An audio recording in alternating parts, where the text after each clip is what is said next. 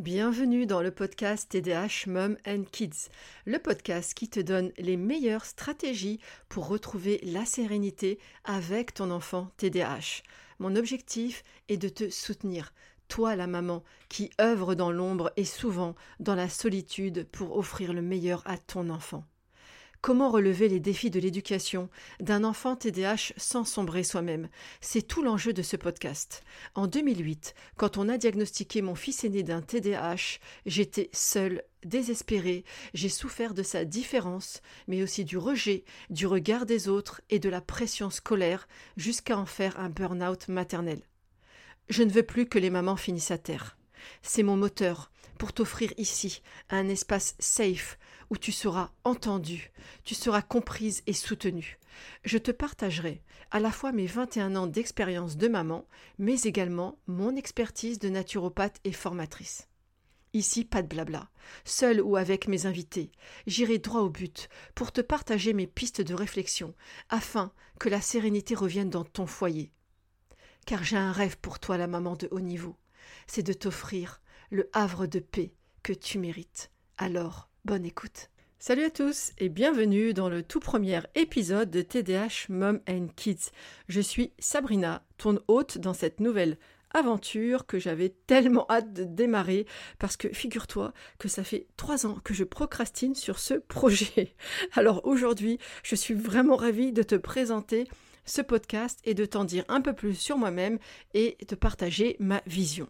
Avant de plonger dans les sujets et les thématiques qu'on va explorer ensemble, je tiens d'abord évidemment à t'expliquer pourquoi j'ai créé ce podcast. Alors revenons en arrière.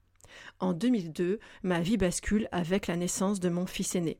Il a très vite des soucis de santé, au niveau digestif notamment, et je ressens dans mes interactions avec lui que quelque chose cloche. Vous savez, cette intuition maternelle qui te fait dire que il y a quelque chose. En 2008, il a 6 ans et je mets enfin des mots sur sa singularité. Il est diagnostiqué d'un trouble de l'attention avec une forte impulsivité et une forte hyperactivité.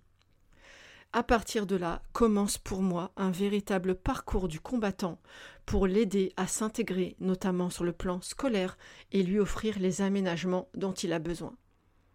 Je suis très vite épuisée par le rythme qu'il m'impose, mais surtout par la pression et l'humiliation scolaire quotidienne. 16h30, c'était pour moi l'heure où le cauchemar commence, l'heure du tribunal scolaire dans lequel vous n'avez évidemment pas le droit d'avoir un avocat.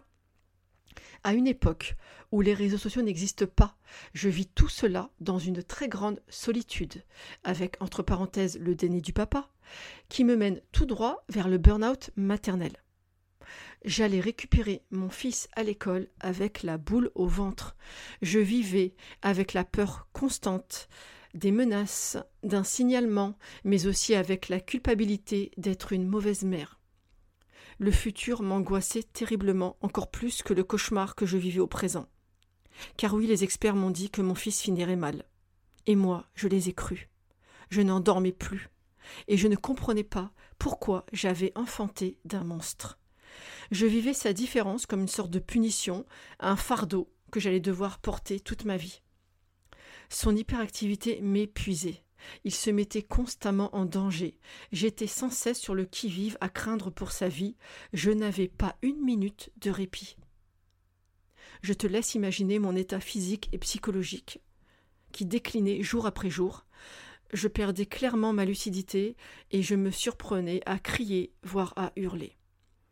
Je lui en voulais inconsciemment à mon fils d'être la cause de mes tourments. Je n'avais plus aucune vie sociale. J'avais honte de lui. Je m'isolais et je ne voyais aucune issue. Et parfois, vous savez, vous avez des moments où vous retrouvez votre lucidité. Et là, j'étais bouleversée. J'observais son intelligence, sa tendresse et sa résilience. Je l'aimais tellement et je m'en voulais de ne pas faire mieux pour l'apaiser et de le protéger de la violence de l'institution scolaire. Il s'en est passé des choses, mais finalement, le scénario apocalyptique n'a pas eu lieu, Dieu merci, car j'ai œuvré sans relâche. J'ai mené mes propres recherches avec mon bâton de pèlerin. Aujourd'hui, mon fils a 21 ans, et il vit sa meilleure vie comme n'importe quel autre jeune homme de son âge. Alors c'est ce chemin de résilience que j'ai envie de partager avec toi à travers ce podcast, en t'offrant à toi la maman tout ce qu'il m'a manqué à moi à l'époque pour vivre la différence de mon fils de façon plus sereine.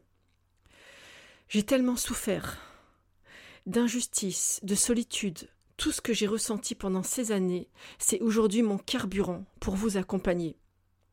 Alors ce podcast parlera de bien-être et de parentalité, car ce sont deux thématiques fortement liées et qui me passionnent profondément. D'ailleurs, depuis 2019, je vous partage ma passion pour ces sujets sur mon compte Instagram Sabhurt. Sinon, en dehors d'être une maman, qui je suis? Alors moi, je suis juriste de formation et j'ai fait toute ma carrière dans la fonction publique où j'ai occupé différents postes et notamment des postes d'encadrement. Mais le parcours de résilience de mon fils m'a mis sur un autre chemin, celui de la naturopathie, et c'est ainsi que je me suis formée à cette discipline pendant deux ans. Je me suis formée également à d'autres outils, et notamment par exemple à la méthode Barclay, qui est un outil éducatif spécifique pour les enfants qui ont un TDAH. Donc j'ai décidé de mettre ma carrière de côté pour accompagner les mamans qui veulent retrouver la sérénité. J'ai lancé mon coaching de groupe en 2023, qui a connu deux belles sessions avec un très beau succès et de très beaux résultats surtout. Et aujourd'hui, j'ai envie d'aller plus loin. Pourquoi? Pourquoi ce podcast? Parce que j'ai besoin d'un espace de liberté de parole qui ne me limite pas dans le temps, hein, comme Instagram par exemple. J'ai besoin d'un espace où les mamans sont entendues et comprises sans jugement. D'un espace où je leur donne la parole. À ces mamans qui œuvrent dans l'ombre pour combler les carences d'une société si peu inclusive. D'un espace où je vous transmets les clés de compréhension pour retrouver la paix dans votre foyer d'un espace qui vous ouvre les portes de l'espoir. Alors seul, avec des experts ou des invités, mon objectif est de vous partager des outils concrets pour améliorer votre vie quotidienne avec un enfant différent. Voilà, bienvenue à bord, alors installe-toi confortablement car c'est le début d'un magnifique voyage pour toi la maman qui a tellement besoin de souffler et de faire une petite halte. Ah oui, je tiens à souligner que ce podcast se veut interactif. Je n'hésite pas à m'envoyer tes questions, tes suggestions, tes commentaires via mon compte Instagram, parce que je tiens vraiment à ce que chaque épisode soit un dialogue entre toi, moi et mes invités. J'espère que tu es aussi excité que moi pour les épisodes à venir. N'oublie pas de t'abonner pour ne rater aucun épisode et partage ce podcast avec toutes les mamans que tu connais et qui pourraient en avoir besoin. Alors à bientôt pour un prochain épisode.